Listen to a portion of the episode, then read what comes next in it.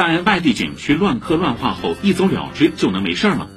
前不久，游客周某在安徽黄山风景区游玩时，用石头在好汉坡顶崖壁上刻下名字以示纪念。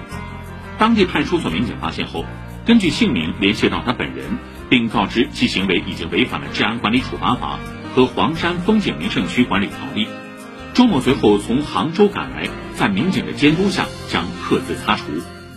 人民日报微信公众号的文章表示，相信周某的行为能让更多人引以为戒，时刻提醒自己要做到文明出游。